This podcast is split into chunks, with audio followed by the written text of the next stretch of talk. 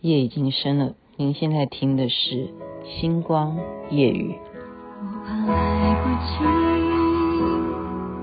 我要抱着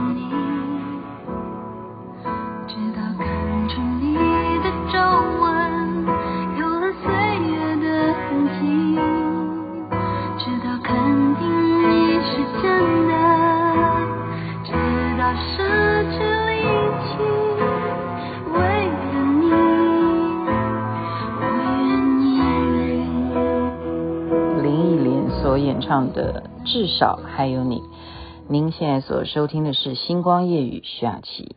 今天要跟大家分享的是什么心得呢？我其实半年前看的一个连续剧吧，叫做《三十而已》，里头有一个情节，我有一点觉得好熟悉的感觉。为什么会这样子说呢？因为哈、哦，就是那个其中之一的女主角呢。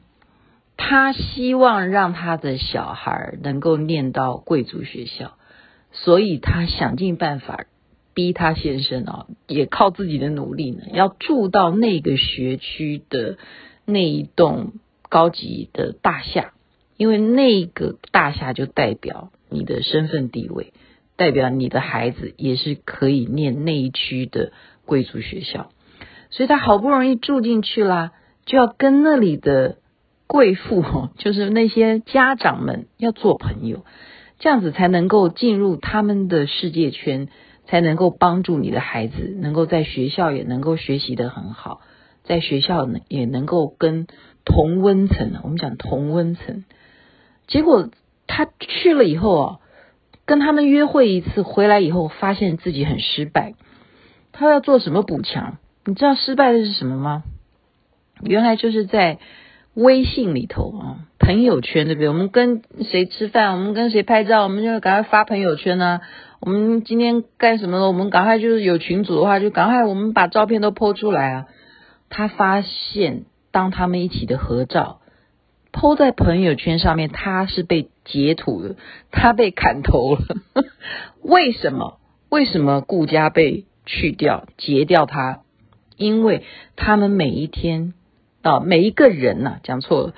当天所拿的皮包全部都是名牌包，只有顾佳这位女女主角去的时候，她拎的是一个普通的皮包，她没有带名牌，她也就算她有皮包，她也没有名牌皮包，可能吧。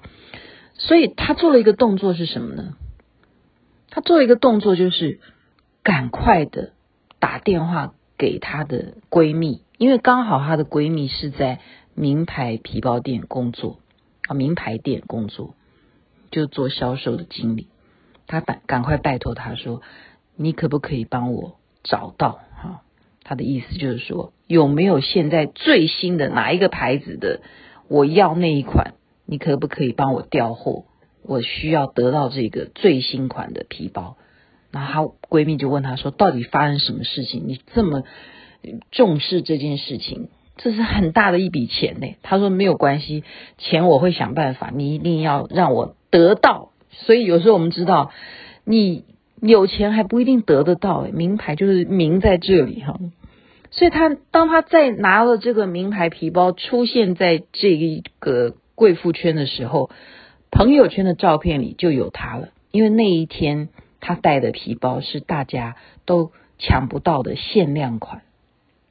就是这样的一个剧情，所以我说很熟悉。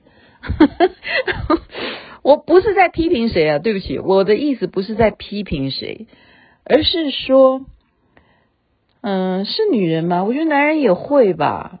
我说老实话，我在进入电视圈的时候，我们那时候讲究的就是，男生要注重的是什么？看你脚上穿的是什么。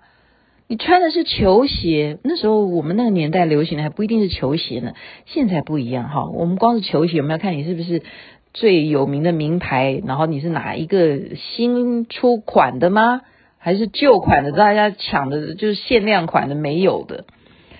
以前那个年代，我们看说你男生，我们看就是你的鞋子，因为我们没有办法去评判你是贵族还是非贵族还是什么。平民王子吗？什么就就看鞋，就看一个人了。所以为什么我们说我们参加重要场合一定要把最重要的鞋子拿出来穿？那就代表你的身份地位。然后再来，男生是看什么？看你的皮夹，然后还有呢，看你用的是什么钢笔，记得吗？然后你就知道说，我如果要让人家觉得我是一个有什么样的品味的人的话，我就要用什么牌子的呃公事包，好，还有包括你的公事包也要什么质料啊，好，那时候男生还不一定流行，现在要背当背包客，所以那时候我们去评判男生是这样子，那男生也同样也会不一定要这样看女生，男生当然就是以外貌协会来先取人了哈。但是女生看女生还真的是看名牌，我们那个年代，所以我刚刚说很熟悉啊。我记得以前我去名牌店哈，我们还要特别强调什么？哦，这一款哈，嗯嗯，徐小姐，如果是全世界上面这一次这个图样呢，只有三个，全世界只有三个，恭喜你得到。假如啊，我说假如，然后然后我不要对号入座，然后他会说。我们这一次哦，还特别设计了哦，对方帮你设计了，以你的名字绣上，就刻名字，就皮上面还绣你的名字，这样谁还敢跟你一样呢？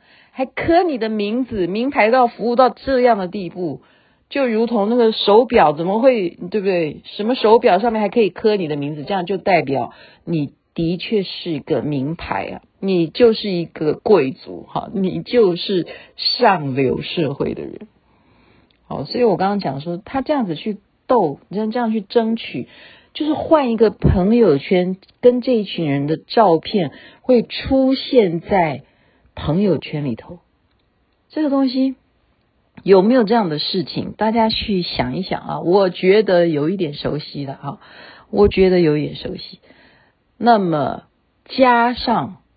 人家介绍我，我还没有看，我就说啊，天哪，有这么多集啊！有一个韩剧叫做《上流战争》，我只是看几幕，我就是快转看几幕。原来还有分第一部跟第二部，有这么多的斗争，好看吗？上流社会有这么多事情可以去看吗？真的是吓坏我了，也是超级有感哈。所以 我要讲的是什么？前几天才说的，有时候我们是不是要懂得知足常乐？加上现在因为一个疫情，世界变得什么状况都不是你预料范围之内，包括老天下不下雨，会不会有旱灾，我们都万万没想到。说你可以抵抗得了疫情，你能不能够抵抗得了旱灾的这种灾情？所以还是一个。回到刚刚讲的，如果能够把自己的欲望降到最低，把自己的那一点的追求，如果我们在做祈祷的话，把自己所希望的那个愿望，把它弄到最小最小，或许才会是我们觉得最安全、心里头最淡然的那一刻。好，这个上流。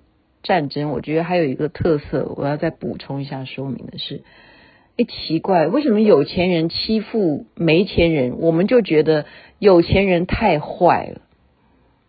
这为什么会是一种价值观？我们先这样去去做一些思考，好不好？为什么被欺负的人是没钱的人的时候，我们就觉得有钱人你太坏了？所以这个社会是不是已经首先在贫富差距的关系上面，大家已经把好人坏人去做了一种划分，这是对的吗？我只是把问题丢给大家，这是我刚刚看了这个戏，首先有第一个问题，我觉得现在我们要学习一件事情，就是思考。我们听了很多很多的讯息之外，别忘了。到底那个讯息是不是正确的，或者是错误的，还需要我们来过滤去思考。好了，夜深了，在这边祝福大家有美梦，一切顺心。这边晚安，那边早安。